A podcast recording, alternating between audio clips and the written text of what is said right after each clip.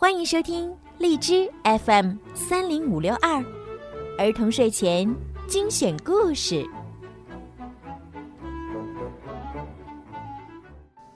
亲爱的小朋友们、大朋友们，你们好！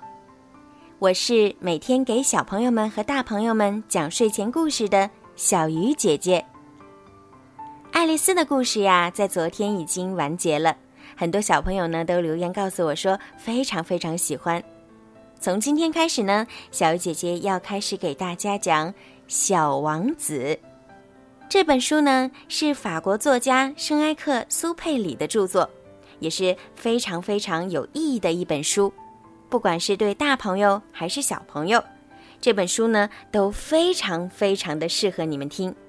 那么从今天开始呢，我们每个星期五、星期六一起来收听《小王子》吧。小王子一，我六岁时，在一本描写原始森林的名叫《亲身经历的故事》的书中，看到了一幅精彩的插图，画的是一条蟒蛇在吞食一只巨兽。上面的插图就是那幅画的摹本。书上这样写道：“这些蟒蛇。”捕到猎物后，不加咀嚼，囫囵吞下，过后就不能再动弹了。它们就得睡上六个月，好让这些食物慢慢消化。当时，我对丛林中的奇遇想的很多，于是，我用彩色铅笔勾画出了我的第一幅图画，我的第一号作品。它是这样的。我把自己的这幅杰作拿给大人们看，还问他们：“我的画是不是叫他们害怕？”他们回答说：“有什么可怕的？谁会怕一顶帽子？”我画的可不是一顶帽子，而是一条巨蟒在消化一头大象。为了让大人们看懂，我把蟒蛇肚子里的情形画了出来。大人们对任何事情，总需要人给解释的一清二楚。我的第二幅图画是这样的。大人们劝我把这些图画放到一边，不管画的是肚皮开着的或闭上的蟒蛇都没有好处，还是把兴趣放在地理、历史、算术、语法上为好。就这样。从六岁开始，我就放弃了当画家这一美好职业的企图。我的第一号和第二号作品均遭失败，这使我泄了气。大人们自己也弄不懂，还得老是不断给他们去解释，这真叫孩子们厌烦。后来，我选择了另一种职业。学习驾驶飞机，世界各地，我差不多都飞到过。的确，地理帮了我很大的忙，我一眼就能分辨出中国和亚利桑那。要是夜里迷失了航向，这一类知识就很有用。在我的一生中，我跟许多正经的人有过不少的接触。我在大人们中间生活过很长时间，我仔细观察过他们，我对他们的看法始终没多大改变。当我遇到一个样子稍微明理的大人时，我就拿出我那第一号作品来试试他。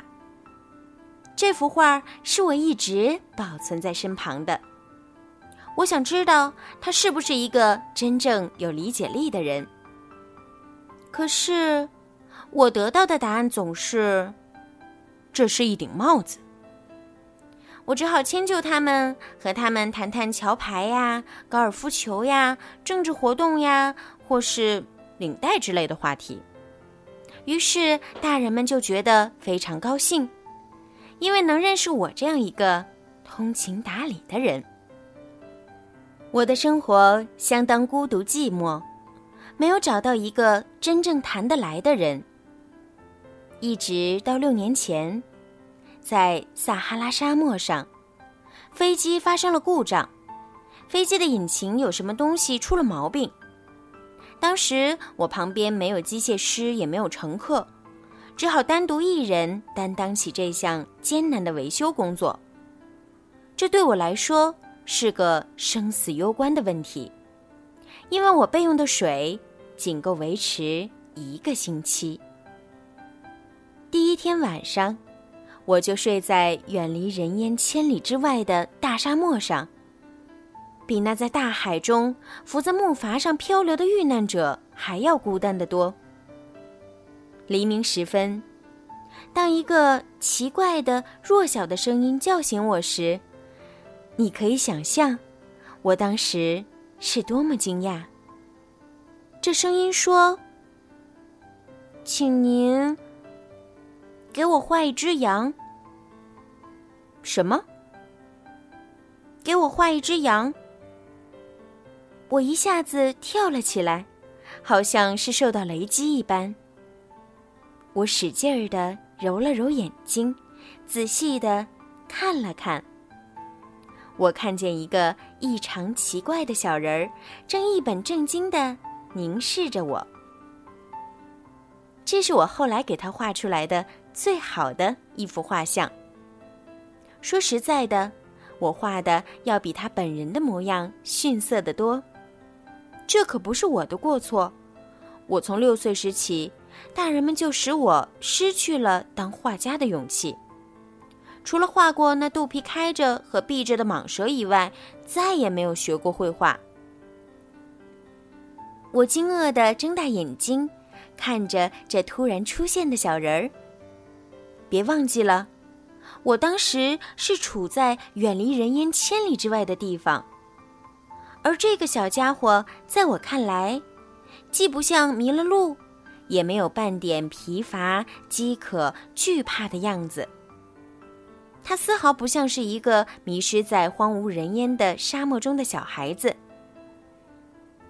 当我终于能说出话来时，我对他说：“你到底在这儿干什么呢？”他好像当做是做一件大事似的。慢慢的对我重复说：“请您给我画一只羊。”当一个人被一种不可思议的情况所震慑时，是不敢不俯首听命的。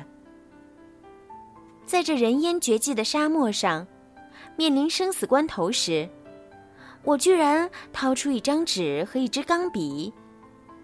尽管这种举动使我自己感到荒唐，这时我又记起，我只学过地理、历史、算术和语法，就有点儿没好气儿的对小家伙说：“我不会作画。”他回答说：“那没关系，给我画一只羊吧。”由于我从来没画过羊。仅会绘两张画，我就把其中一张，就是那张肚皮封闭着的蟒蛇，重新画了给他。不，不，我不要蟒蛇，它还吞着一头大象在肚子里。我听了他的话，简直傻了眼。他接着说：“蟒蛇这动物太危险，一头大象又太占地方，我住的地方非常小。”我要的是一只羊，给我画一只羊吧。我给他画了。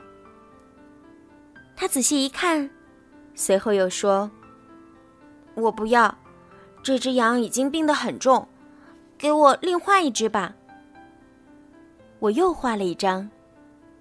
这时，我的这位小朋友露出善意的微笑，宽容地说：“您看看。”这哪里是一只小羊，这是一只公羊，头上有角。我又重新画一张，和前面的几幅一样，这一张又被否定了。这只太老了，我想要一只能活得长久的羊。